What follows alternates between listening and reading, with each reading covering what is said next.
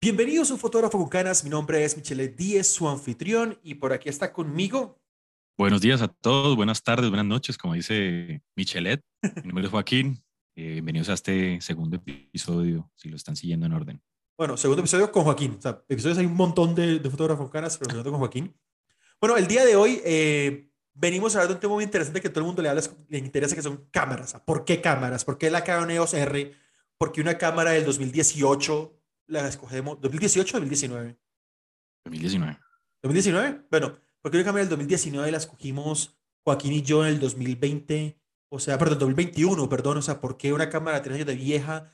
¿Por qué hicimos los cambios? ¿De dónde veníamos? Entonces, hoy es un, un podcast dedicado a hablar sobre cámaras y por qué fue una, una excelente decisión de negocio para ambos. Entonces, Joaquín, te pregunto primero que todo, para, para comenzar a, a, como el dermatólogo al grano, al grano, ¿de dónde venías tú? ¿Qué equipo tenías y por qué venías de ese equipo? Y cuéntanos qué tenías tú.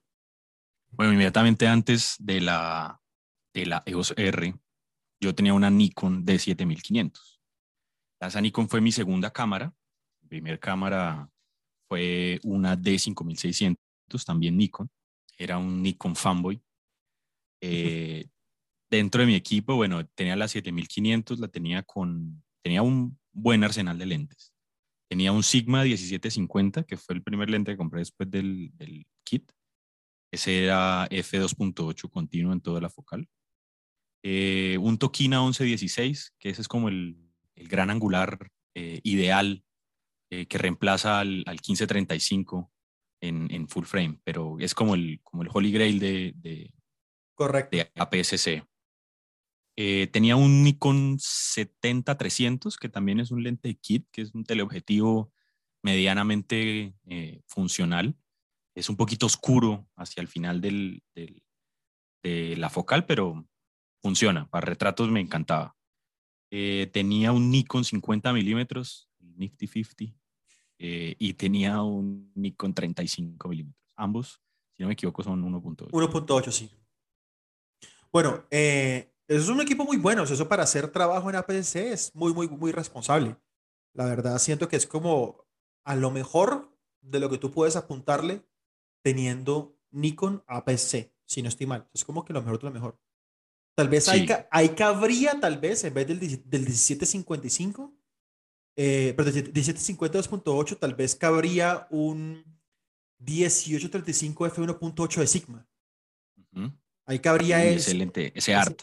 Ese, art que hecho era el que yo tenía, o sea, de lo que yo venía, o sea, antes eh, de tener la, la Canon EOS R, que es la cámara actual, yo tenía una 80D, que es de lo mejorcito que tenía en este eh, Canon en el momento de, comprarlo APS-C. En este momento es la 90D, para mí la mejor APS-C DSLR del mercado. Pero bueno, yo tenía la anterior, la 80D. Eh, antes de eso tuve una Nikon de 5200, pero yo me cambié de Nikon a Canon porque yo comencé a hacer YouTube y Nikon en ese momento me di cuenta que apestaba para el autofocus. Pero bueno, eso lo vamos a hablar ahorita más tarde en el podcast. Eh, listo, el 80D, yo pasé de tener, bueno, 50 milímetros 1.8, lo que todo el mundo debe comprar. O sea, eso es lo primero que uno debe comprar. Eh, yo nunca tuve eh, ningún lente de kit aparte del... Yo tenía un 18-135, que es el lente de kit. Lo utilicé un par de veces, era un lente de kit bueno, pero, ajá, por tenerlo lo tuve ahí. Después tuve un 10-18 f4.553, o sea, que es un lente angular Canon con estabilización muy bueno, pero muy oscuro. Eh, tuvo un 24 milímetros 2.8, muy, muy, muy buen lente. Ese Pancake es un lente sabroso, eh, rápido, versátil y muy económico. O sea, yo personalmente, cualquier persona que tenga Canon, le recomiendo cómprate el 51.8 y cómprate el 24.2.8 y ahí ya tienes para solucionar mucho, mucho en cuanto a Canon.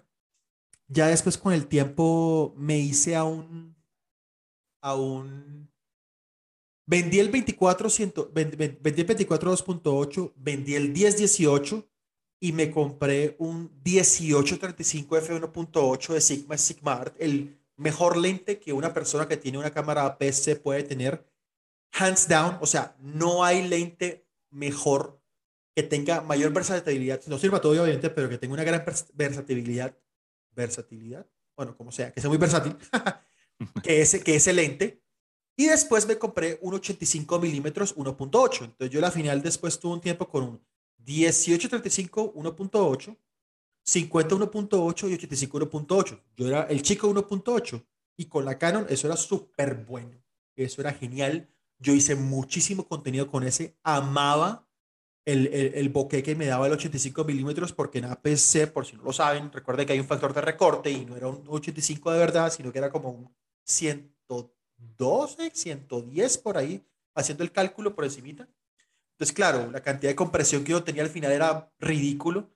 Pero entonces, claro, o sea, un lente, una cámara súper buena y eso es lo que yo tenía. O sea, eso es lo que yo tenía antes. Un trabajo muy, muy, muy bueno. Pero, hombre, yo creo que cada uno por su lado decidió hacer un cambio a la EOS R por sus razones. Entonces, antes de yo decir las mías, quiero que Joaquín nos cuente, cuéntanos las tuyas. ¿Por qué? Y se escuchó en el podcast anterior, y si no lo han escuchado, vayan, lo escuchan y vuelven. Eh, que es muy interesante la historia de Joaquín de por qué él eh, decide cambiar eh, de, de, Nikon a Canon, pero nos va a recordar en este momento la historia de por qué decide hacer el cambio a la EOS R. Bueno, yo creo que fue ahí como una guerra de antojos, ¿no? Siempre hemos sido antojos, Michelle y yo. Es como, hey, mira esta vaina tan bacana, me la va a comprar. es como mi billetera no, no le agradece mucho a Michelle. le debo un par de compras ahí medio, medio viscerales. Pero bueno, yo estaba eh, en el 100% Nikon, o sea, tenía un grupo de lentes eh, bastante responsables. Con eso, pues empecé yo eh, a trabajar de manera profesional. Y cuando digo profesional es que me pagaban por mi trabajo. Eh, Nikon, como se llama Chelet, realmente no es buena en video. Entonces, no, no, no, no, no, no, hacer... no, no, no, Las cosas como son. Nikon es una porquería en video. Y me, y, y me le, me le echo al que sea, el que sea, puede decir lo que quiere. Nikon apesta en video. ¿Listo? Bueno, Entonces, una, ah, ah. un, un disclaimer acá. Las DSLR Nikon apestan en video. Y las full frame. Ah, ah, ah. hay, haciendo la pausa, aquí hay un video, hay un video que hizo. ¿Quién fue el que lo hizo? Que le hizo un video preguntándole a todos qué cámara utilizar. ¿Fue Potirojet? El que le hizo un video. que sí. No me acuerdo quién fue. Hubo un youtuber que le preguntó a todos los demás youtubers qué cámara utilizaban. La mayoría Sony, unos cuantos Canon y cuando llegaron al youtuber que utilizaba, que, que utilizaba Nikon, ¡pum! El desenfoque enseguida. Entonces, bueno. Sí, pero muy gracioso. para hacer el disclaimer completo, en este momento la, Sony, la, la, Nikon Z9 tiene muy buen autofocus en este momento, pero es la mejor cámara de Nikon y cuesta como 6.500 dólares.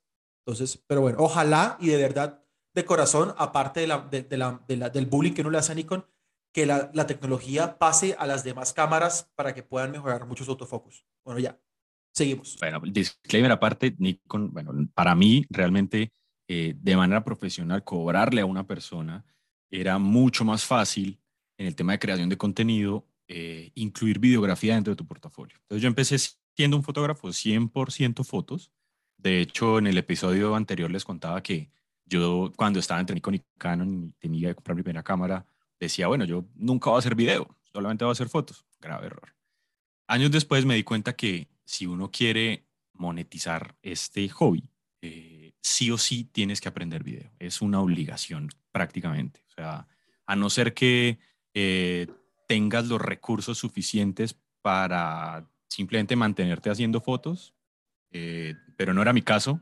Entonces me tocó empezar a ofrecer video dentro de mi portafolio. El video con, con, la cámara que yo tenía, que era la 7500, que creo que es una de las mejores APS-C eh, que tiene Nikon, eh, excluyendo solamente la de 500, que es como la que le sigue, eh, realmente era imposible hacerlo. O sea, a no ser que fuera una entrevista en donde tu sujeto no se está moviendo, donde no necesitas el autofoco continuo, eh, además, yo los lentes, bueno, yo tenía tanto lentes propietarios como lentes de terceros, tenía el Tokina, el Sigma y tenía también Nikon. Con, con cualquiera se comportaba igual el autofoco. Era un autofoco que estaba todo el tiempo cazando, cazando, cazando. Bueno, era realmente imposible trabajar. Al punto... Para, los, que, para los que no saben, eh, el término cazar, cuando uno habla es que, por ejemplo, estás contra algo y enfoca atrás, enfoca adelante, enfoca atrás, enfoca adelante, enfoca atrás, enfoca adelante. Y eso, o, también la gente le llama como respiración del foco, del autofocus, tener respiración y es súper inconsistente ese autofocus de Nikon. No, eso te daña cualquier pieza que estés haciendo. Entonces, eh, de manera graciosa, mi hermanita eh, me dijo, necesito comprar una cámara, eh, ¿qué cámara compro? Yo, una M50 de Canon. Fue a ojo cerrado mi recomendación. Entonces yo me cargaba, cuando iba a hacer fotos, sacaba mi cámara y cuando necesitaba hacer video, le pedía prestada la cámara a mi hermana. Entonces era como, video, ya va, saco la cámara, la, la Canon. Definitivamente al momento de yo usar el, la cámara de Canon para video, me di cuenta, bueno, primero era una mirrorless, entonces para mí fue un descubrimiento asombroso el eye autofocus, el, el autofoco de, de, ojo, que, que, reconociera la cara y te reconociera el ojo y te hiciera el tracking, a pesar de que en la M50 no es el mejor, pero para mí esa vaina dije, no, esto, esto es el futuro. Entonces, eh, haciendo la historia corta, eh, ¿por qué me cambié? Me cambié porque definitivamente no era sostenible para mí ni comprarme otra cámara solamente para video, ni continuar con, con el equipamiento que tenía. Entonces, estaba en un punto en el que la fotografía me estaba dando los ingresos suficientes para costear eh, lentes, no voy a decir que con la cámara completa, pero digamos ya tenía ingresos y se podía ir pagando el equipo eh, poco a poco. Entonces, eh, empecé como en ese dilema, ¿no? Bueno, si no es Nikon, ¿qué es? ¿Es Canon? ¿Es Sony?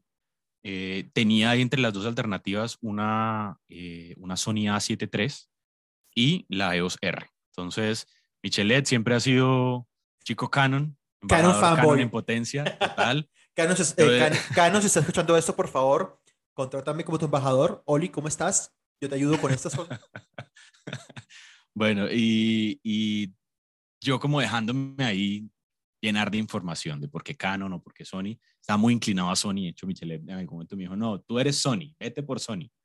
Yo estaba muy acostumbrado a la ciencia de color de Nikon, que en fotografía es precioso. es buenísima, es buenísima, es buenísima. De las tres, la que más me gusta, la verdad. Yo veo ahorita el, el trabajo que yo hacía con la Nikon en temas de fotografía eh, realmente los RAW son mucho más ricos. No, y ese rango, ese rango dinámico que tiene. Yo, yo me acuerdo cuando yo pasé, qué pena interrumpirte, cuando yo pasé la 80D, teniendo yo una 5200, que es una cámara, pues, de rango muy medio en Nikon, yo sentía que definitivamente el, el, el RAW de la Nikon era muy bueno. O sea, el rango dinámico, rescatar la información de las sombras era impresionante. O sea, yo era como, uff, eso, eso sí le faltaba mucho a Canon. Y bueno, ahorita yo, yo hablaré de mis razones por las cuales yo pasé full frame, pero vale, sigue. Entonces ya, bueno, estás en la, en la parte como profesional, donde te digo ya, ya el hobby, eh, no era un hobby, sino era un trabajo ahí eh, paralelo, y pues ya estaba avanzado en mi negocio de fotografía. Entonces dije, bueno, primero necesito video, y segundo, eh, es el momento de cambiarme a full frame. El, el, cambio a full frame no es un capricho, ni tampoco tiene que ser una meta, yo creo que, que eso lo va dando como la trayectoria que uno tenga, pero ¿qué ventajas tiene el cambio full frame? Y una de ellas es el manejo de la luz. Te permite subir el, la, la, luz, el ISO, en condiciones no favorables de luz, hasta el punto en el que una APS-C, que el sensor es mucho más pequeño, realmente te produce unos resultados que no son fiables para entregar a un cliente. Entonces, eh, en los escenarios en donde yo me manejaba profesionalmente, necesitaba en algunos puntos Em, hacer eh, tomas con un ISOs altos. Entonces mi cámara, bueno, ya a pesar de que tenía un buen manejo del ISO, ya en 3600 yo la sentía que, que no me iban a quedar bien las fotos. Entonces, tomar fotos, por ejemplo, en un quirófano, tomar fotos en un consultorio, que es el trabajo que yo hago profesionalmente, em, eh, realmente sentía que ya necesitaba, que, que, mi trabajo estaba necesitando el salto a full frame. Eh, entonces me quedé como en esa coyuntura, como bueno, necesito video y necesito eh, pasarme a full frame. ¿Qué hago? O vendo todo o me compro una full frame. Yo incluso pensé en comprar una Z6. Yo le decía a Mitch, me encanta Nikon y, defendía Nikon al 100%. Yo decía, no, pero es que las mirrorless de Nikon, ah, bueno, esa era la otra, la, la tercera, ¿no? Estaba en DSLR y quería pasarme a mirrorless habiendo probado la M50, donde dije, no, esta vaina es el futuro. Entonces, esa fue como la razón principal. Estaba entre, las, en la, entre la Alpha 7 3 y la Canon EOS R. Eh, fui a una tienda de fotografía y dije, quiero tener en la mano la Sony y quiero tener en la mano la Canon. No había, en ese momento no estaba la Canon, desafortunadamente, pero estaba la Sony y no me acostumbré a cómo se siente la cámara en la mano. No me gustó. Son pequeñas, son, son cámaras pequeñas y, o sea, yo, yo no sé, ¿tú cuánto mides, Joaquín? Un 80. Un 80, o sea, no eres una persona pequeña, yo mido un 87, o sea, yo, para mí tener una Sony en la, en la mano, ojo, no todo el mundo, pero para mí es como, como, como de mentiritas, es como muy pequeña, o sea, es como, no sé, a mí. Sí, el, el, el, la sensación de la cámara en la mano uno se tiene que sentir completamente cómodo. Con la Sony no me pasó eso. Entonces empecé a ver como el tema del presupuesto de qué lentes va a comprar. Eh, a pesar de que Sony tiene una montura abierta para los lentes de tercera parte, o sea, e, ellos simplemente dicen, hey, fabricantes como Sigma, como Tamron, aquí está nuestro código de montura, háganle el lente, cosa que no hace Canon ni hace Nikon. Eh, hay lentes muy buenos para Sony de tercera parte, pero indiscutiblemente los mejores lentes eh, son propietarios. Entonces, al yo empezar a hacer un presupuesto de cuáles lentes quería comprar, eh, dije, bueno, en algún momento si yo le quiero apuntar a un lente Sony, esos lentes Sony pues son un poco más costosos de lo que pueden llegar a ser los lentes Canon. Eh, y los Nikon eran aún más costosos porque eran lentes eh, de la montura Z que estaban por las nubes. Entonces esa creo que fue como otra, otro de los motivos por los cuales me, me incliné. Michelet también me convenció, me dijo, hey, mira, no, ese es mi trabajo, yo también voy a probar la M50 y al final eh, fue como un día le dije, oye, mira esa tienda y revisa el precio de la... uy, yo me acuerdo de eso, esa vaina fue como que, o sea, yo tenía, ok, aquí, aquí no, ojo, ojo, esto no es, no es promoción para importaciones Arturia, o sea, no lo es, porque de verdad lo, lo, pagamos a full precio, pero de verdad le queremos agradecer porque tenía a muy buen precio la EOS R, o sea, a muy, muy buen precio la EOS R, y nosotros quedamos como que, ya ve, tocó, y en eso, y yo no, yo no tenía pensado, ojo, yo tenía pensado hacer cambio de cámara porque yo he hecho paz interior con, con, mi, con mi comprador impulsivo, decir, todavía no necesito cámara, mi cámara me sirve para lo que estoy haciendo, hay veces que me quedo quieto, bien, pero no, pero cuando salió ese precio, no, de una vez hicimos, eh, de una vez hicimos la compra, yo hice, pasé, pasé el, el, el, tarjetazo y chas, se, se, pagó en dos, tres, en tres, tres, cuatro meses lo pagué, creo, porque me estaba viendo afortunadamente también, también bien. Y ahorita tocamos ese punto que es de que el trabajo nos está dando para, para hacer la reinversión. O sea, ese punto lo tocamos ahorita cuando yo hable de mis, de mis razones por las cuales cambiar. Pero bueno, dale. Dale, no, esa, esa, esa básicamente fue mi, mi razón.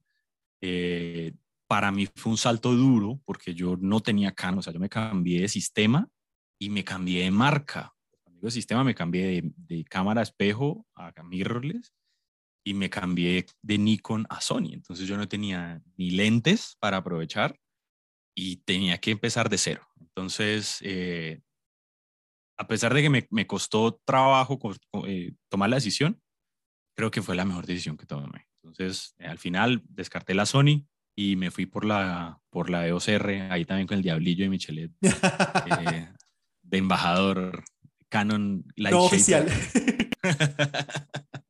en potencia, en formación. Sí, sí, sí, sí, sí. Bueno, y cuéntanos tú, tú, tú estabas contento con tu, con tu no, no, no, claro, 80D. Yo, yo, la verdad, claro que sí, o sea, la verdad, yo siento que el 80D es una cámara tan, pero tan completa y tan, pero tan buena que, que yo digo, brother, o sea, aquí necesitamos definitivamente agradecer y trabajar con lo que hay. Y para el trabajo que yo estaba haciendo, estaba súper bien. O sea, yo no necesitaba más, yo necesitaba más para el trabajo que estaba haciendo en ese momento. Pero a veces yo sí me quedaba corto en dos cosas. Uno, eh, como yo trabajo mucho en luz natural, eh, tanto fotografía fitness como fotografía de desnudos, que son mis líneas de negocio, muchas veces eh, me estaba quedando corto después de las cinco y media de la tarde. O sea, si después de las cinco y media de la tarde no había luz, Michelet 10 posada dejó de trabajar. Porque el ruido del 80D por encima de los 1800 de ISO, o sea, para mí, por encima de los mil, era súper maluco, súper incontrolable. Yo decía, hey, ¿qué es este hizo tan malo? Yo decía, ¿cómo es posible?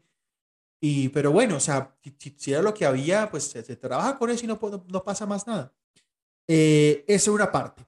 Dos, eh, yo, yo con video, inclusive aunque yo le, yo le monté al, a la cámara 80D, le monté algo llamado el perfil sin style, es un perfil que me ayudaba a, a tener mejor calidad de video, que me ayudaba a tener mejor libertad de edición en el video. Yo con el Cine Style, yo no estaba contento. yo no estaba, porque yo siento que yo nunca le di como, como esa, el, el, nunca le pegué como que al puntico para poder editar bien, sentía que todo me quedaba como mal editado, entonces yo quería algo que me diera el archivo de video logarítmico, que es, eh, es casi como un RAW, casi como un RAW en, en, en video. Entonces, yo tenía esas dos premisas. Yo decía, no, yo necesito algo, necesito algo que me dé mucho mejor ISO, necesito algo que me dé eh, log.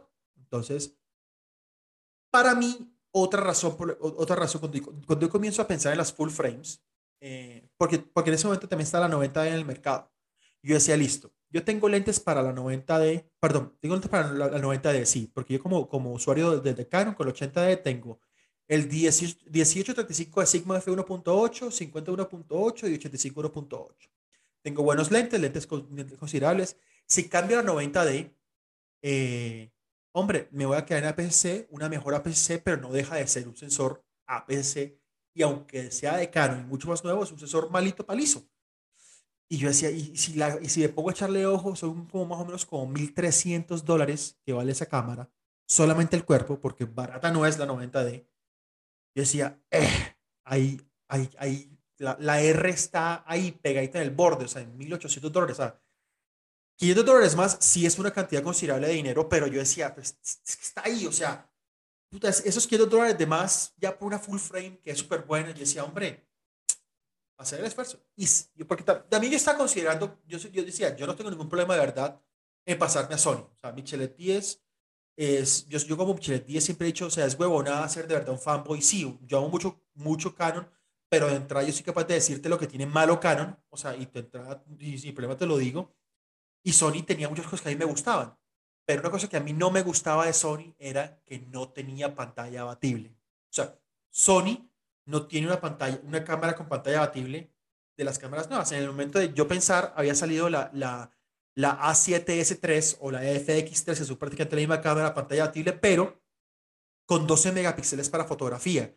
Y yo soy fotógrafo primero, videógrafo después. 12 megapíxeles no son malos, pero hombre, o sea, no. Uno. Dos, em, la A7 III no tenía pantalla abatible. También salió la A7C, que era una A7 III con pantalla abatible, pero tenía velocidad de obturación en 1.4000 como máximo y yo soy de los que en plena luz de día, a mí me gusta ponerle un f1.8, un lente f1.8 y llevar la velocidad de obturación a un 8000 sin miedo al éxito. Y uno 4000, uno se queda corto. Y yo ya lo había, yo ya lo había experimentado cuando una vez mí me prestaron una 6D Mark II, que es una muy buena cámara, pero también misma vuelta, 1 4000 de velocidad máxima de velocidad de obturación. Y una vez le puse un lente 1.8 y estaba en plena luz del día y estaba en 1 4000 y todo, todo reventado. Yo no. O sea, yo para mí, un 8000 es, un, es una obligación. O sea, es una, o sea, no es negociable para mí un, un 14000 a un 8000, pero porque eran mis necesidades. Ojo que miren lo que estaba diciendo Joaquín por sus necesidades y por las mías, y son necesidades inclusive muy diferentes, pero que nos están llevando a un mismo equipo. Entonces, listo, yo decía, igual que Joaquín, yo pensé, listo, ¿qué lentes tengo yo? Pues yo tengo un 50, yo tengo un 85, yo tengo un 1835 que toca poner un adaptador que me toca hacerle recorte y toda la cosa, pero pues me, me, funciona, o sea, me, me, soluciona mientras tanto. Eh, pero yo decía, listo, pero entonces yo puedo hacer una cosa, yo puedo vender este lente y comprarme un 35 milímetros, que es lo que tengo en este momento para la gente que me está viendo en, en YouTube, que yo tengo un 35 milímetros y un 85 y el 50. Entonces, ¿qué pasó? Eh, yo veo, sale esa promoción y yo, hombre, vamos a darle sin miedo al éxito. Y ¡pum! me lancé y no, yo no puedo, no puedo estar más feliz porque es imposible. La verdad, súper enamorado con la, con la cámara. Definitivamente cuando uno llega y toca las mieles de un, aparte del eye autofocus, que es un hit completo, cuando uno llega y no tiene un IBF, o sea, un lector, un visor electrónico, no, o sea, eso es, uno se da cuenta de la cantidad de tiempo que uno ahorra después porque uno no tiene fotos ni subexpuestas ni sobreexpuestas porque uno sabe de una vez cómo le va a quedar la foto. O sea, eso es otro nivel. La gente, no, que las cámaras reflex, las cámaras reflex son mejores porque tú puedes ver y utilizar el flash. Brother, bien por ti si utilizas flash. Yo por eso utilizo luz constante y con la luz constante no tengo ningún problema y puedo, puedo ver cómo va a quedar la foto. Para mí eso es un hit completo. Y no, o sea, ya después después de poder colorear un C-log, o sea, un logarítmico, ya uno se da cuenta que es huevonada colorear algo que no sea logarítmico. Yo, yo creo que a mí, yo nunca había, ah, ahorita que, que estás mencionando, yo nunca, a mí nunca me han prestado, nunca había manejado eh, una cámara Sony, nunca lo he hecho hasta el momento. Eh, y tampoco había eh, usado una full frame. O sea, cuando yo me cambié a la EOS R, fue mi primera experiencia con full frame. Y el hecho que yo pudiera pasar el ISO de 3200 y fuera como si nada, o sea, el RAW realmente es... Yo me acuerdo, me acuerdo, ¿sabes de qué me, de qué me acuerdo? De en julio del año pasado, tú estabas en Estados Unidos. Y, yo, y yo estaba haciendo unas fotos eh, en, un retiro, en un, retiro de yoga que mi novia estaba allá. Y yo me acuerdo que yo vine y comencé, sin darme cuenta de los números, a mover los dials y subirle el ISO para cuadrar una foto, ta, ta, ta, ta, ta, ta, y tomé la foto, una foto súper buena. Cuando voy a ver el ISO, 23 mil. Y yo, ¡Ah! y, y, el, y el ruido súper bueno, súper, o sea, normal porque debe de haber ruido, obviamente, pero yo dije, sin miedo al éxito. ¿Cuándo? ¿Cuándo en mi vida pensé que iba a tomar una foto en 23.000 de ISO? Con... Y eso, la R no tiene el mejor ISO de las full frames. O sea, una Sony se lo lleva por delante, pero yo decir que puedo tomar una foto en 23.000, ojo, lo, como lo dijo una vez, una, lo dijo una vez Jared Pollen, mira, si tú estás tomando una foto con, ISO por encima de 10.000, no estás tomando la foto bien. O sea, no deberías estar en un escenario donde, pero si toca hacerlo, pues uno lo, lo hace. Pero igual, o sea, yo cuando veo esa foto, y yo me acuerdo, que yo todo contento se le mandó a Joaquín por WhatsApp, parce, marica, mira esta foto, hizo 23 mil, no, no puede ser, y a los días me manda él unas fotos tomadas un 4 de julio, con él hizo como en 12 mil, 13 mil, y tú también, no, mire, los dos contentos, o sea, descubrimos que el agua tibia, pues, o sea, los dos súper contentos. Yo, era, yo era súper reservado con el tema del ISO y, y, yo creo que fue una mala maña que me quedó del de, sensor recortado, porque yo por encima de 6400 no trabajaba. Yo decía ya, para mí 3200 ya es, es un exceso, porque estaba acostumbrado al ISO de, de la 7500. Y Chelet me manda esa foto con ISO 25000 y dije, no, ya. Esto, es, esto es haciéndole. Porque yo lo que hacía era bajar la velocidad de obturación. Al bajar la velocidad de obturación, pues tienes mil riesgos de, de movimiento de cámara, de, bueno, mil cosas. Entonces, eh, eh, es una de las ventajas grandes del, del, sensor full frame. Claro, claro, claro. O sea, y eso que, o sea, el, sensor de nuestras cámaras es el mismo sensor de la 5D Mark IV. O sea, es el, la, es, o sea, la EOS R es una 5D Mark IV. Es una 5D Mark IV que, que no tiene eh, tanta velocidad de, de, ráfaga, no tiene tanta velocidad de ráfaga porque pues, es un poquito, un poquito más lenta, pero es el mismo sensor, es el mismo procesador, es los mismos megapíxeles, es lo mismo. La diferencia que tienes mejor video, mejor autofocus y un lector electrónico. O sea, yo la verdad todavía no entiendo, a mí todavía no me cabe en la cabeza cómo hay gente que todavía compra la 5D Mark IV que cuesta mucho más versus comprar una R. O sea, no lo entiendo. O sea, de verdad para mí es full como no sé. Pero yo bueno. Creo que, yo creo que es un tema ahí de purismo, porque hay gente que, que aún, aún le cuesta eh, como trabajo aceptar la tecnología. Y tú mencionabas ahorita algo, el tema de las mirrorless, y es ahorro de tiempo y ahorro de esfuerzo. O sea, cuando uno estaba haciendo un shoot donde le tocaba enfocar y recomponer, enfocar y recomponer, o buscar el, el, el punto de enfoque para que quede en el ojo o en el lugar donde quieres enfocar, y con la mirrorless simplemente te desentiendes de eso y te, te concentras en, en, en, el trabajo, en la composición, en, en hacer la foto.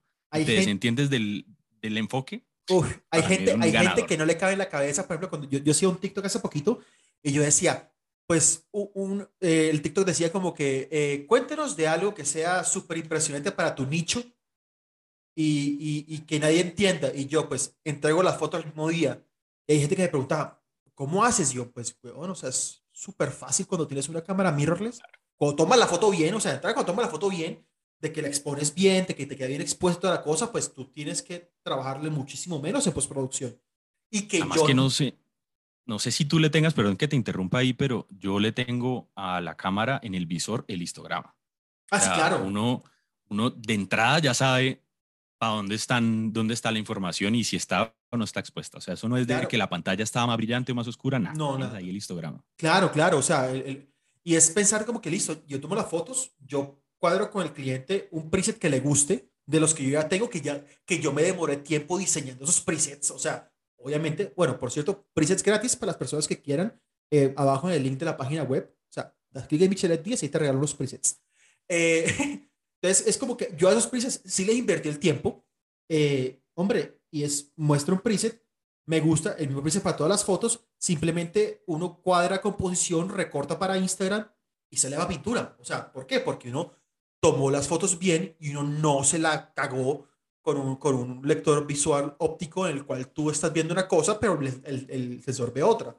Entonces, es como eso, o sea, es como que, bueno, o sea, es, es cuestión de que las mieles de, las de las cámaras mirrorless, o sea, mucha gente de verdad todavía es como que no saben de lo que están perdiendo, o sea, no tienen ni idea de lo que se pierden al tener un IBF, o sea, y por eso mira que, Mira que, que me pasaba algo y era, bueno, yo creo que a todos, ¿no? Es, es como una costumbre que uno, que uno coge y es cuando tú estás empezando y sabes que tienes una luz eh, controlada o no controlada, pero tienes unas condiciones de luz, tomas la foto y tienes que verla. Mm, con, con, la de, con la DSLR sí o sí tenías que hacerlo, porque a pesar de que el exposímetro estuviera en la mitad, de que todo estuviera teóricamente bonito, tú no ves con tu ojo lo, cómo va a quedar la foto. Entonces tocaba tomar la foto, mirar, tomar la foto, mirar. Y en ese mirar, enfrente a una modelo, puede que pierdas la mejor pose. Puede que, que, que, la tomes y salga mala y, ah, bueno, la recupero en post, que es lo que en algún momento todos hacemos, ¿no? ¿Y quieres reírte? Pero con la mirrorless. Ah, ¿Quieres reírte? Yo le quité eso a mi cámara. O sea, yo no tengo la opción de que tomas la foto y te lo muestra, te, lo muestra en la cámara y yo se lo quité. Sí, claro, ya, ya no lo necesito. Ya. Es, es, es una mejora en el flujo de trabajo eh, increíble. Y ojo, esto, esto lo dan todas las mirrorless full frame, sea Nikon, sea Canon, sea Sony. Ojo, lo, bueno, es otra de las razones por las cuales yo no escogí la A7C, porque el IBF es súper pequeñito, súper mal ubicados en la esquina de la cámara. Para mí me parece súper mal. O sea, es para gente que toma las fotos con, o sea, como que con la cámara delante de ellos, que en mi opinión personal y profesional como fotógrafo, la gente que hace eso está, tomando, está perdiendo un punto de apoyo y dándole más posibilidad a inestabilidad en la cámara. Me parece poco profesional a la gente que le guste bien, o sea, yo siempre voy a estar viendo con la cámara del ojo porque te da más estabilidad.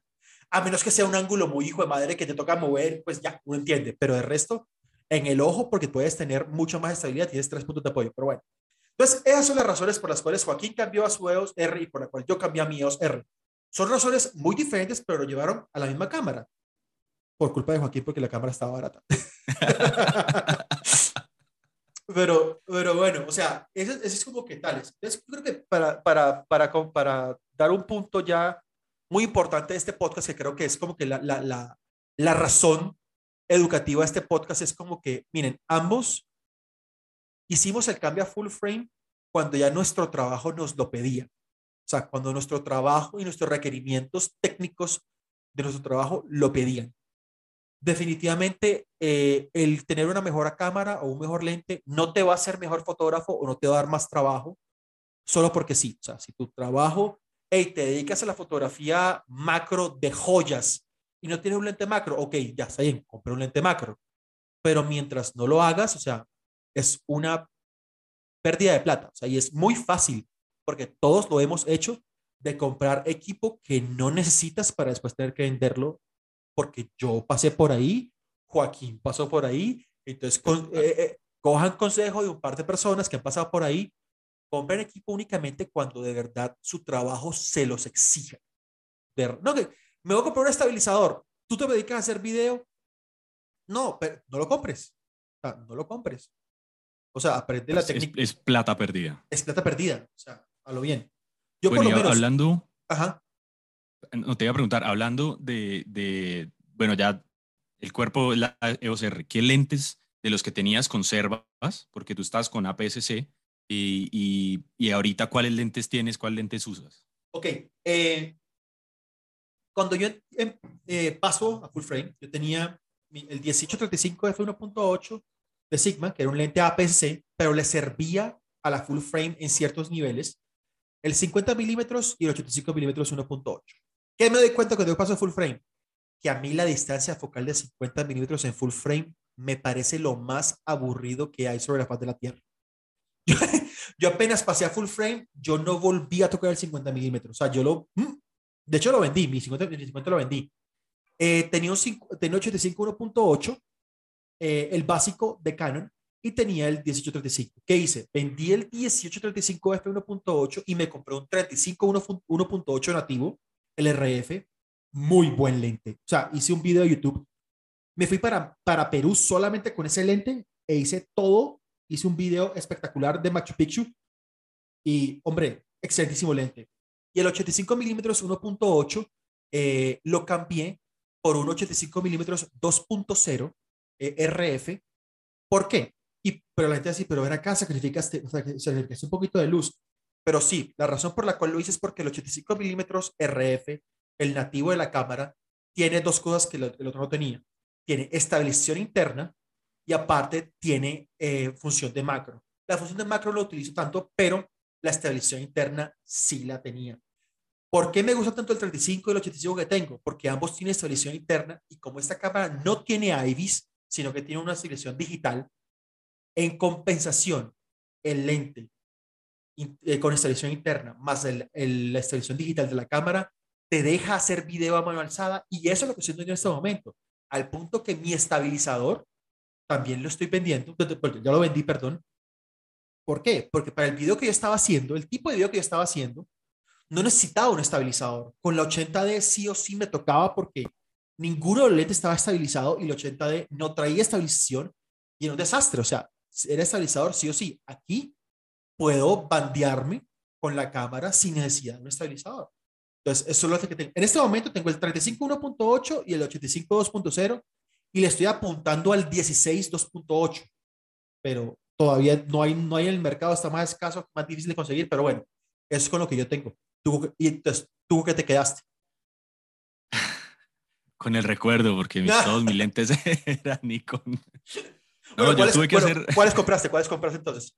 Tuve que hacer una maniobra ahí de, de, de, último minuto y es que yo compré mi cámara sin haber vendido todo. Pero eh, cuando ya decidí eh, eh, que me iba a cambiar, antes del arranque de importaciones Arturia con su promoción imbatible, había puesto a la venta todo mi equipo. Entonces dije, bueno, con lo que vendo, pues compro la cámara. Y dato curioso, la compré sin lentes. La cámara me llegó y no la podía usar. la compré sin lentes porque nosotros compramos solo el cuerpo. Bueno, Michelet porque ya tenía su, equipamiento. Ah, no, pero mentiras. A mí tampoco, a mí me pasó igual porque yo no tenía el adaptador. Ah, sí, señor. Y yo, yo bueno, yo compré la cámara y compré, mi primer lente fue el 50 milímetros, RF también, nativo, montura mirrorless pero lo compré por Amazon y cuando la cámara me llegó, no me llegó. Entonces era como que, ah, tan bonita la cámara, la saqué, la actualicé, eh, pero nada, no la podía usar. Entonces duró como una semana la cámara en, en, la repisa y los dos era como, ah, queremos usar la cámara, pero a ti no te llega. Ella te llegó, no, no, no, yo me acuerdo de eso, sí, sí, sí, sí.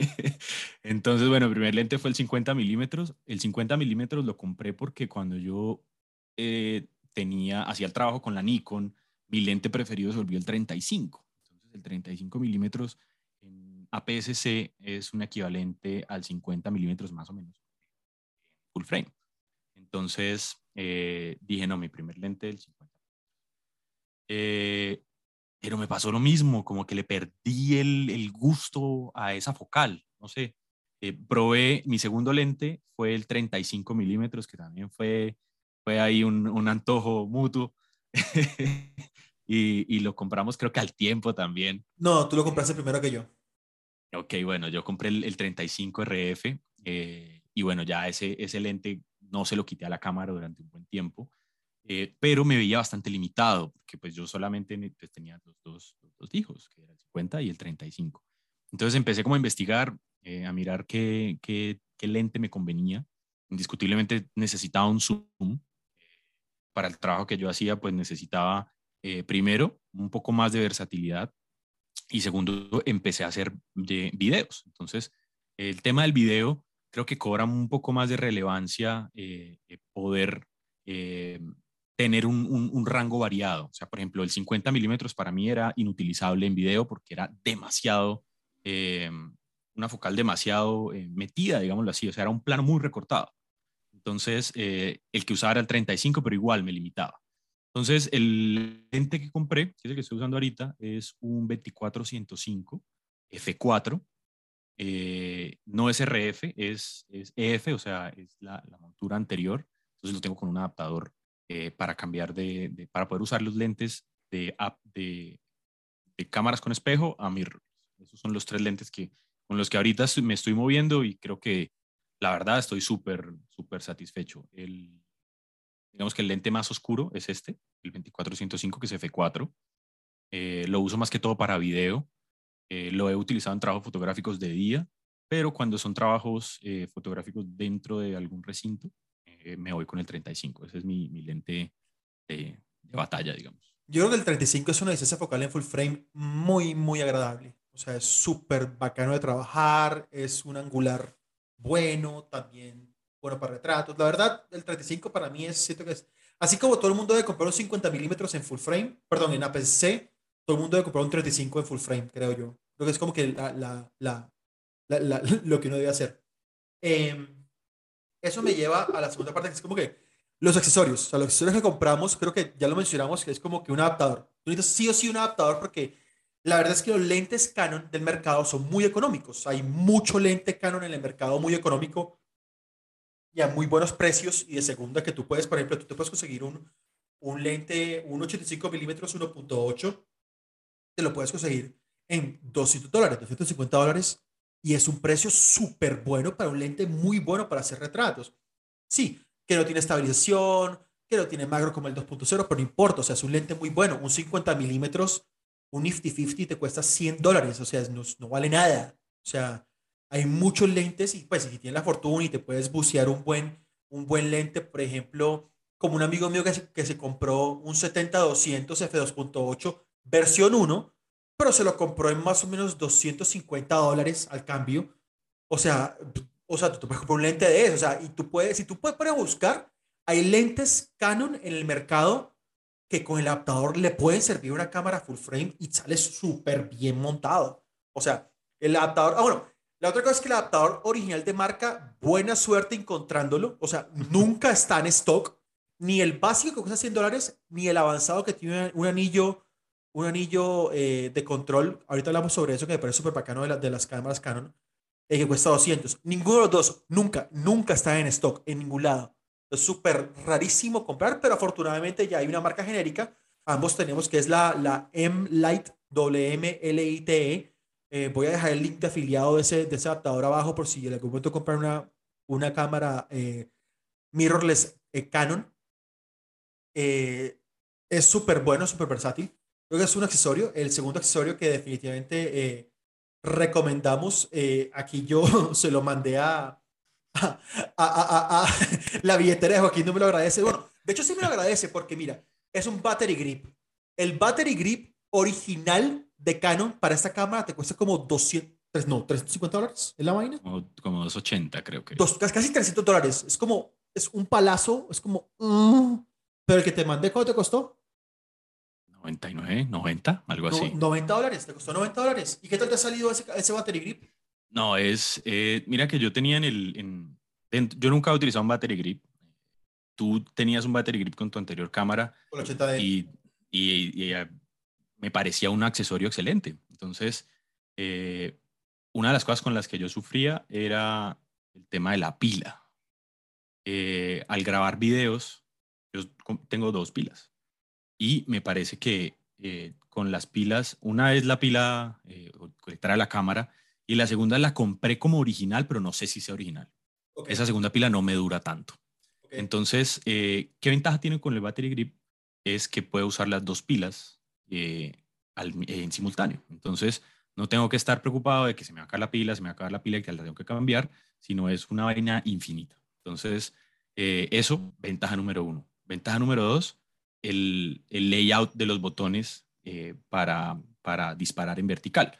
El battery grip, bueno, es un accesorio que se pone abajo de la cámara y te da la misma botonería que tienes, pero para, para hacer fotos con la cámara en vertical. Entonces ya no tienes que subir el, el brazo así a la posición incómoda, sino que simplemente te quedas con tu brazo normal, como si estuvieras sacando fotos en horizontal. Créanme, como persona que literalmente se dedica en su vida profesional a hacer fotos para Instagram, que todas tienen que ser verticales, que su hombro se lo va a agradecer. O sea, se lo digo como experiencia propia, su hombro les agradece en el largo plazo que tengan un battery grip y que tengan los botones abajo en la cámara. Créanme que se lo digo yo por experiencia propia.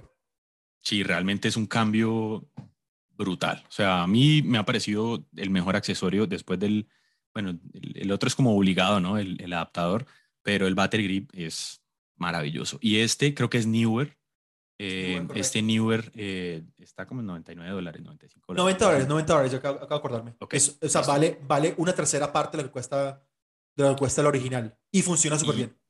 Y yo qué día le, le mostraba a Michelet y le decía, tiene lo mismo, exactamente lo mismo del Canon. Lo, único que le falta es el letrerito que dice Canon. Pero los materiales son realmente buenos, tiene muy buenas terminaciones, no tiene pegante por ahí, que normalmente uno se lleva como esas desilusiones de, de que hay alguna esquinita que tiene un pegante o que el plástico se siente muy tosco o que no casa bien, pero realmente el battery grip 100% recomendado. La botonería, el, como la sensación del botón es bastante buena.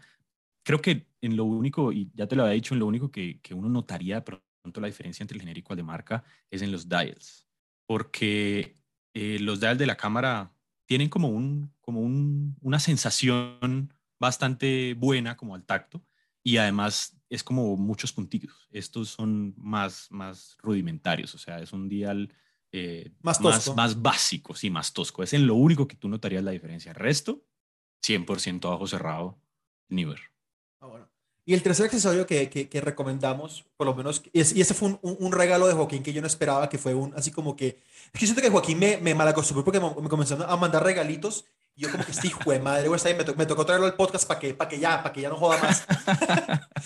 fue la, la correa, la correa de Peak Design. Eh, se llama el sling, The Sling, algo así se llama la correa, la correa Peak Design.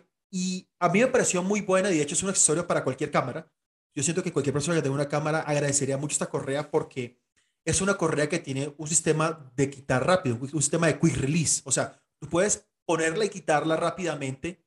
Y aparte de que es súper cómoda y que tiene dos fases, una para que te deslices la ropa, otra para que no te deslice, el hecho que la puedas quitar y poner rápidamente de la cámara, para mí me parece un accesorio que toda persona que tiene cámara debe tener. Yo detesto, no que, que, que se pone la cosa para el seguro en la muñeca. Eso es súper cansón para la mano, o sea, es, tener la cámara en la mano y eso no es cómodo. O sea, el poder tenerla, el poder tener la, colgar la cámara siempre va a ser mejor. Yo tenía uno que era como diagonal, pero igual me tocaba era enroscar, quitar, poner, o sea, no era de un quitado rápido y, este es, o sea, este es perfecto. O sea, literalmente compren una, cam, una correa Sling de, de Peak Design, abajo va a estar el link en la descripción. Es un poco costosa, sí, pero créanme que el material es súper bacano, es como un Kevlar súper bueno. Y eso es lo que de verdad recomendamos. Eh, Además que tiene, tiene este tercer anclaje, porque normalmente, bueno, yo estaba acostumbrado a, tener la, la, correa con la que en la cámara, que la, la coge de los dos lados, ¿no? O sea, la tiene como en las dos punticas. Esta, que es para mí uno de los, de los puntos que, que más me llama la atención de la correa, y es el tercer anclaje que lo pones donde iría el tornillo de, al que llevas el trípode o el accesorio que le vas a poner.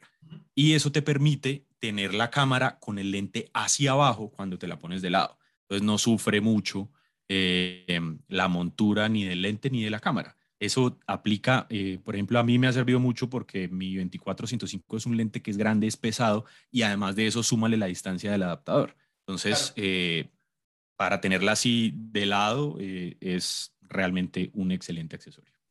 Claro, hay otra cosa que, que, yo siento que toda persona también debe tener, que es como, como extra, pero ya cuando, cuando trabajas en esto, que son filtros de densidad neutra variable, que son muy buenos para video para poder tener, pero son ya huevonaditas extras, pero es como que filtros de densidad neutra variable o tal vez tener como algún tipo de, de step up ring para poder tener uno y que te sirva para todos los lentes. Es como que, pero es como que ya el, extra, o sea, como que la, la, cosa extra que recomendamos para trabajar, eso.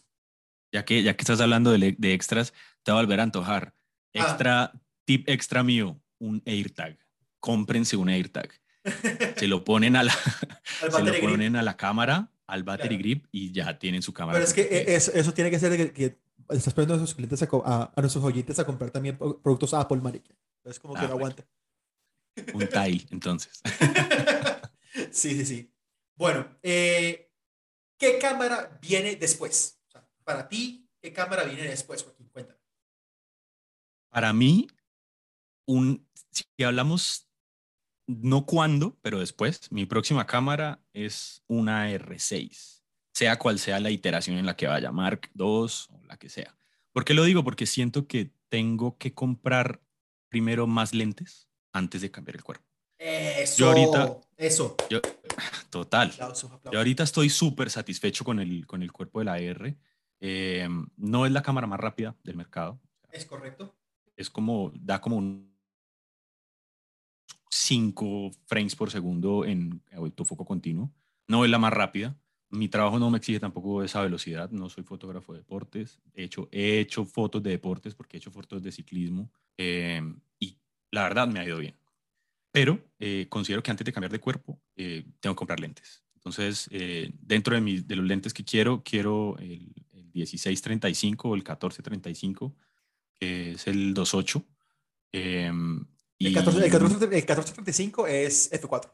Es el, F4, ok. Es, creo, que es, creo que es estabilizado. Ajá, correcto, sí. Y el, el 1535 también. Lo tengo ahí. El 1535 también, pero cuesta como 2.300 dólares. Bueno, eh, y sí o sí, el, el quiero cambiar eh, a un 2470. O sea, ese es el, esa es mi próxima compra, un 2470 2.8. Ya sea un Sigma o mirar a ver si, si las cosas siguen yendo bien, comprarme el RF pero, pero creo que esa es mi primera compra.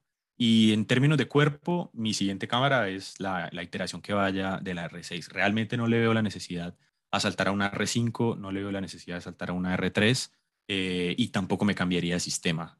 Eh, es tentadora la línea alfa de Sony. Ahorita creo que, que, están sacando unas cámaras brutales, eh, pero creo que ya por el momento eh, me quedo ahí sí quietico, pero mi próxima cámara, una R6. Bueno, en el caso mío, ¿yo cuáles cambiaría? Eh, igual que tú también me iría por la R6. Eh, la única razón, hay dos razones por las cuales me iría. Uno, yo sí necesito una, una cámara con más velocidad porque yo sigo fotografía deportiva. No me he quedado varado por, con, con, la, con, la, con la R, pero es porque no he vuelto a hacer CrossFit. No he vuelto a hacer fotografía de CrossFit. Yo sé que en CrossFit sí se necesita más ráfaga. Claro, igual, uno pasa de autofoco continuo, uno lo pone en servo y ya, o sea, sí, sube un poquitico la ráfaga y no hay ningún problema con eso. Pero igual, la otra en continuo, la R5 o la R6, me dan mucha mejor ráfaga con autofoco continuo, que eso es una cosa impresionante. O sea, el autofoco de, continuo de, de la R5 y la R6 es impresionante. Uno. Y dos, a mí sí me gusta la idea de tener 120 frames por segundo en 1080. O sea, eso lo da eso lo da la, la, R6 y lo da la R5, entonces bacano. Ok, ¿por qué no? O sea, si pudieras, ¿por qué no la R5? Hombre, personalmente considero, como yo soy una persona de tomar muchas fotos en ráfaga, de repente, no controlarme, hacer ráfagas a 45 megapíxeles que te da la R5, o sea, ya de repente 40 gigas de fotos y como que no. Claro. Yo puedo terminar fácil en un shoot 400 fotos y eso, no, no, no, no, no, no, no, no, no. O sea, olvídate, no.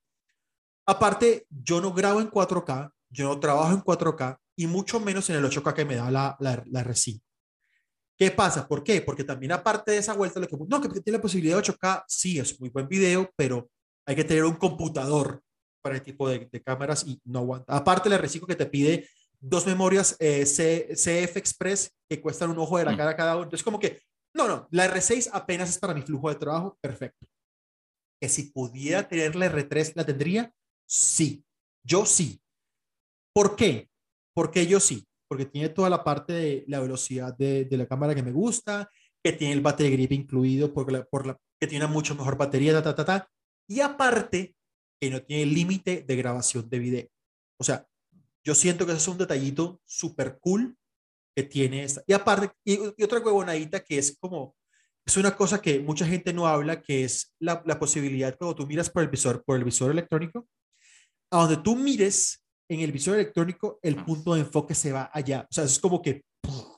la cabeza explota. Sí, tiene, tiene el tracking de ojo. Sí, eso es como una cosa de locos. Pero bueno, o sea, son, son huevonadas que uno dice, "No, bueno, está bien. Pero, pero no, la R6 siento que para un flujo de trabajo que tengo yo es apenas. O sea, apenas es, y lo que dices tú, sea la, la iteración que sea, Mark II, para lo que sea, porque es una cámara de 2.500 dólares versus 6.000 dólares, que, que, es lo que cuesta la, la, la R3. Aparte que igual que tú, que pienso igual, lo que uno tiene que primero hacerse lentes. O sea, la R es una cámara perfecta para que tú te vayas haciendo lentes. Yo me quiero comprar también igual que tú. Obviamente mi primer lente, que, el que tengo el ojo es el 16 2.8. Me parece un lente súper bien angular para hacer fotico así, porque, o sea, obviamente uno después le gustaría tener uno, el 1535 f2.8, eso es lo que uno le apunta, pero yo qué compraría, Michelet 10, ¿en qué orden lo compraría? Me compraría el 16 2.8 y me compraría después el 70-200 2.8. Yo no me compraría de la, de Trinidad, no me compraría ni el 2470 ni me compraría el, el 1535. Me compraría primero el 70-200. Siento que es un lente mucho más, eh, mucho más versátil en el lado que, que a mí me gusta de la fotografía de deporte, en el lado que a mí me gusta de a veces como que irme de viaje para muchas cosas. Entonces es una cosa muy impresionante. Este, tener un 16, un super angular que nunca está de más, pero poder tener ese zoom para ciertas cosas que uno sabe que, uno, es, ahí se necesita un 200. Entonces, eso es lo que Con- yo haría. ¿Considerarías el 70-200 F4? Mm, creo que sí. Creo que sí lo consideraría. ¿Has, has hecho la, la simulación de irte con el 85 y solamente disparar, o sea, máxima apertura F4? No, eso no lo he hecho. Creo que, creo que sería bueno, pero tu trabajo en gimnasios tal vez te limita un poco el tema de la luz, un F4. Claro, un F4 es claro. un lente oscuro. Un F4, porque a mí, me toca comenzar, o sea, yo en fotografía de gimnasio, y por ejemplo, cuando están en CrossFit, a mí me toca llevar la velocidad a 1.500 mínimo. O sea, y, y hablando de 1.500 a F4, estamos hablando de un ISO que te toca subirte, considerar Sí. un ISO. ¿Que lo puede hacer la cámara? Sí.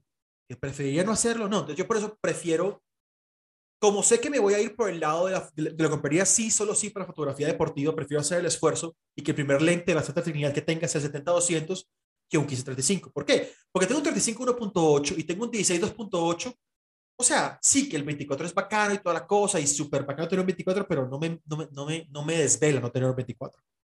O sea, entonces como que en cambio 70-200, tener algo más allá de un 85, sí me desvela eso, más bien. Pero soy yo. Obvio, obviamente eso es como, como, como, que las cosas que uno tiene que tener muy pendientes cuando está trabajando con la fotografía es, ok, ¿qué vas a comprar y para qué? O sea, ¿qué finalidad tiene? O sea, ¿se, se puede pagar solo o es un antojo? O sea, ¿qué es lo, qué es, lo que es? O por ejemplo, el 2870 2.0 de Canon, que es un lente super crack. Yo lo compraría, si tuviera la plata, yo lo compraría. La verdad, la verdad, la verdad, no lo compraría. Te voy a explicar por qué no lo compraría. Yo me he dado cuenta que tener un equipo liviano es una bendición. Cuando yo cambié el 80D con el 1835, con el battery grip que pesaban una tonelada a esto, yo dije, o sea, es huevonada. O sea, mi hombro me lo agradece, mi muñeca me lo agradece, tener algo más liviano. Me compré el 70 y, y, mira que, mira que, perdón, y mira que, ¿te acuerdas cuando estábamos en el, en el dilema del 35 milímetros que te prestaron un 3514, un Sigma eh, Art? Sí. Eso es un tanque, eso es un ladrillo. Uf, uf. Y yo, yo prefiero tener punto 8, punto, punto 4 más de oscuridad, pero tener estabilización que no tiene el Sigma Art, macro que no tiene el Sigma Art y como medio kilo menos de peso, man. Entonces, como sí. que, no, déjame tranquilo, o sea, déjame tranquilo. Y bueno, no, no, ¿y los comprarías, ese 70-200, lo comprarías RF? RF, lo, te, no, no, no. Te irías por un EF. Definitivamente RF por el hecho de que es pequeño, de que es compacto y que pesa menos. O sea, definitivamente esa es la razón por la cual lo haría. Porque. Bien. Porque la verdad, eh, no me gustaría tener un. No me gustaría tener un lente. No me gustaría tener un lente que no fuera compacto y que no fuera agradecido con mi espalda, por decirlo así. Ok. Yo, yo creo que compraría un EF. Si ¿Sí? me iría por un 70-200, creo que compraría un EF. Sí, ¿En porque, porque los lentes no pierden valor. Yo creo que uno puede amortizar un poco la inversión, recuperarlo y luego lo puedes vender fácil. Pero si de una vez tengo la oportunidad de tener un lente que pesa medio kilo menos y te ocupa menos espacio en el morral.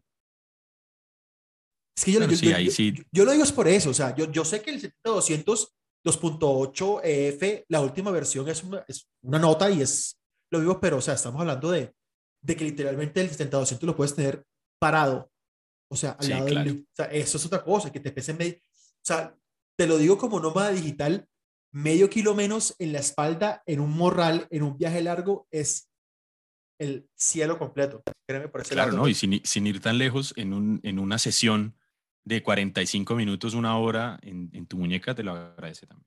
Sí. Bueno, para terminar, vamos a terminar con las preguntas que hice por Instagram, arroba Michelet 10. Hicieron en este momento 2, 4, 6, 8, 9 preguntas. ¿Qué cree? Pregunté en y la gente respondió. Pero bueno, primera pregunta. ¿La cámara es ligera? Es que empezaré a viajar y neces- necesito ir sin, una sin tanto peso. ¿Tú qué opinas? Definitivamente sí. Es una cámara eh, que a pesar de, de ser full frame, normalmente las cámaras full frame en DSLR son cámaras robustas, eh, son cuerpos pues ya un poco más eh, profesionales.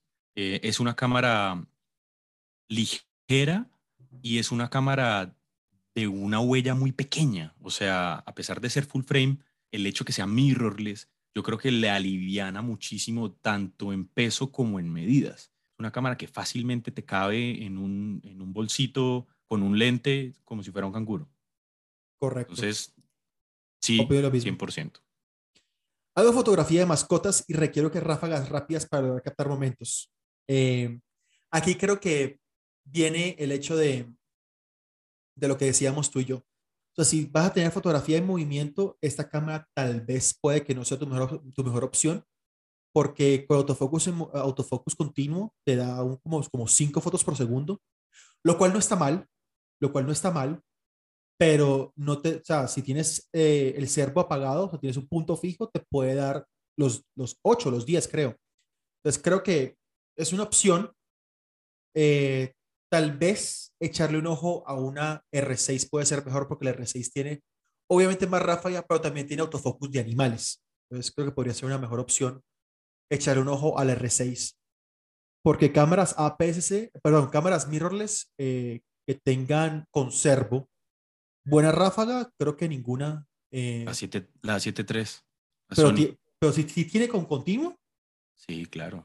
Te da 10, 12. Da 10. Pero mira que, Da 10, da 10, mira da que- 10. mira que, que pensando en la pregunta, en la, la necesidad de la persona que te hizo la pregunta, depende del tipo de foto de mascota que tenga, que hagas. O sea, Claro. es foto de mascotas en estudio, O es foto de mascotas al exterior. Entonces, yo creería que Sí, tal vez sí. Sí, porque Que se pueda. A, a menos que sea el perro corriendo en puro hijo de puta. Que- no creo, pues, pero ajá. Listo. Eh, ¿Puedo pasar de la RP a la R? ¿Realizo más videos que fotos? Pues yo creo que sí. O sea, definitivamente sí. O sea, te va, te va a dar C-Log de entrada, creo que sí. O sea, definitivamente es una respuesta súper rápida. Eh, ¿Cuántos puntos de enfoque maneja y a cuánto eso sube? son infinitos. O sea, para mí son infinitos. Sí, sí, es toda la pantalla. O sea, son como, creo que son como, vamos a googlear, en, googlea tú mientras yo respondo lo del ISO. Eh, el, el ISO, como veníamos hablando en el podcast, eh, lo llevamos, yo lo llevaba a 25 mil y completamente usable sin problema. Y creo que, porque puedes enfocar en toda la pantalla. O sea, la diferencia de las mirrorless con las DSLR, en mi opinión, de las mejores cosas que tú puedes enfocar en toda la pantalla. ¿Puntos de enfoque cuántos fueron? ¿Cuántos son? Cin- 5.655. Ahí tienes. Son infinitos. Realmente, cinco realmente mil es, Es increíble, sí. sí, es, son, aquí estoy viendo y son 87 posiciones en horizontal y 65 posiciones en vertical. O sea, tienes Wow. una matriz de 87 por 65, que es el 88% del, de la, del área de- del, del, del- del visor o Wow. del tamaño del sensor. O sea, realmente no, por puntos de enfoque es, es otro cuento diferente a DSLRs. Bueno, aquí, aquí, preguntan, ¿qué tan buena es para fotografía con poca luz y qué opciones son mejores en eso por precio parecido? Definitivamente la Sony A7 III. O sea, sí, Sony tiene... O sea, se va a llevar lejos, o sea, por ese rango de precio, eh, porque también está la Nikon Z6, pero no va a tener tan buen enfoque. Entonces, no, yo la descartaría. Sí, la Sony A7 III o la A7C, si no te molesta tener uno 4000 y un IBF ahí medio popérrimo. Y la cara por fuera de la cámara. Sí, sí, sí, sí, con el, ojo afuera, sí, sí, sí. sí. Eh, eh, si es verdad que se recalienta en video, no, eso es falso. Eso únicamente le pasó al R5 y al R6. Ni siquiera el R6, ah, la R6 con cierto formato de 4K y el R5 con 8K definitivamente se calentaba y con 4K 120 se recalentaba. Y eso lo mejoraron, pero no, la R no se, no se recalienta con video. Eh, ¿El rango dinámico es parecido al de las R superiores? Eh, creo que no. Creo que definitivamente el R5 y el R6 y el R3 se llevan muy por delante. Sin ser malo el de la R. Sin ser malo el de la R, se lleva muy por delante el de esta banda. Yo siento que la 5D Mark IV, que es el mismo sensor, marcó una, una, un, punto muy bueno en rango dinámico. Pero no, siento que es muy superior al de la R6, la R5 y la R3 al de la R. Sí, totalmente de acuerdo. A ver, eh, tienes una tienda gratis de Canon. ¿Qué cámara agarras y por qué? Uy, a ver, eh, no, tienes problema. ¿Qué cámara agarras y por qué? Yo agarraría.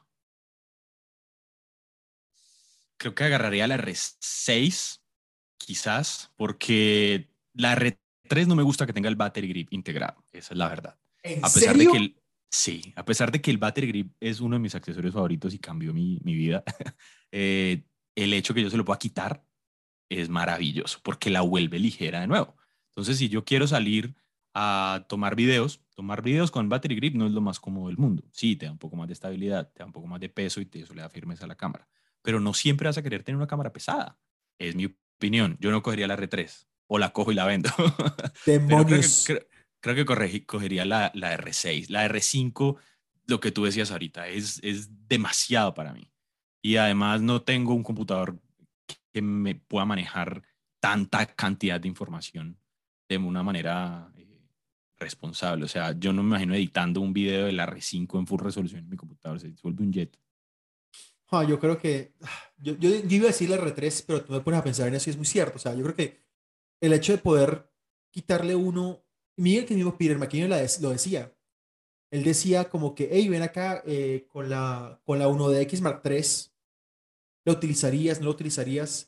El man decía, ah, es que no sé, porque yo de verdad me acostumbré, me mal acostumbré al R5 eh, y me gusta el hecho que es pequeña, es liviana, o sea, es más fácil de manejar. O sea, yo siento que tiene razón. Yo creo que también, o sea, a pesar de que a mí me gusta tener la R3 para mi trabajo, creo que la R6 en overall es, una, es como que una mejor cámara para, para, para poder tener prácticamente el flujo de trabajo que la R3. Bueno, bien, bien ahí me hiciste cambiar tu opinión al final por esa vuelta. Em, para video, ¿qué modo es más recomendable? Definitivamente logarítmico. Sí. Eh, si vas a grabar Talking Head, 24 frames por segundo y 60 frames por segundo si vas a grabar eh, algo en cámara lenta. ¿Cuántos disparos le dura la batería? Disparos, no sé. interesante. A pesar de que hace el conteo, ¿no? Él hace el conteo. Pero yo ah. personalmente nunca, eh, o sea, si voy, si voy a tomar solo fotos, en un día nunca he tenido que cambiar la cámara, la, la batería. Si es solamente fotos. Si, es solo fotos, creo que te alcanza para unas 5 horas, 6 horas. Sí. Si le metes video de la ecuación, ya es diferente. Pero solo fotos, creo que sí. Sí, todo el día, todo el día te puede durar. O sea, no creo que. Igual, o sea, yo tengo dos baterías y nunca he necesitado más que eso ya. Ok, ¿y cuáles son las mayores diferencias entre, entre la R y la RP? Bueno, eh, yo me la sé de memoria. Número uno, velocidad de obturación. Velocidad máxima de la RP es 4000, la de la R es eh, un 8000. Eh, segundo, la batería. La batería de la R es la misma batería de la, la LP6N, ¿es que, es que se llama? Creo que es. Sí, esa es la que usa la, la R. Sí, la R utiliza la, la, la LPE6N, que es una batería súper buena, súper durable. La RP utiliza una batería más pequeña que es un poquito más, más, más endeble. Eh, uno, dos, tres, eh, no tiene archivo logarítmico. no tiene archivo logarítmico para video, la R sí lo tiene. Eh, 4, la cantidad de megapíxeles es 24 versus 32, creo. Y el bitrate del video es un poquito mejor en la R. No sé qué se me está, qué se me está escapando. Creo que eso. Creo que, que porque ninguna de las dos tiene Estabiliz- eh, no, IBIS, ¿no? Ninguna de las dos tiene IBIS, correcto. Eh, no, yo creo que es eso. Creo que esas son, esas son como las más, las más relevantes. Sí.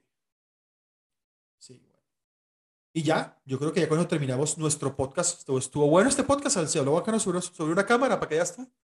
Sí, Muy sí, bien. sí. Hubo, hubo debate. Hubo debate, hubo bueno. Entonces. eh, Desapro- desaprovechamos la, la opción de coger la red 3. sí. Pero no, no, pero fíjate que, que es muy cierto, es muy interesante lo, que- lo que hablamos, claro, porque una, R- una R, R6 de verdad se vuelve mucho más liviana, es una cámara pequeña, es un footprint pequeño. Claro. Una R3 es una cámara, pero la R3 metería más presión social a los posibles clientes y puedes cobrar más. No, total. Y después, Oh. y después, después- después te compras un R6 de backup. Ah, ah. Bueno, eh, yo creo que de verdad que hasta que llegamos el día de hoy ha sido un muy buen podcast. Eh, recuerden seguirnos a Joaquín y a mí en Instagram, arroba Michelet10 y arroba Joaquín FPH. FPH, Joaquín FPH. Los links van a estar abajo, tanto en el podcast como en la descripción del video, la gente que lo está viendo por YouTube eh, y la gente que escucha el podcast. Si tiene alguna pregunta, no duden en escribirnos en nuestras redes sociales y sin ser más, que tengan un excelente resto de día. Hasta luego. Gente, chao. Chao, Mitch.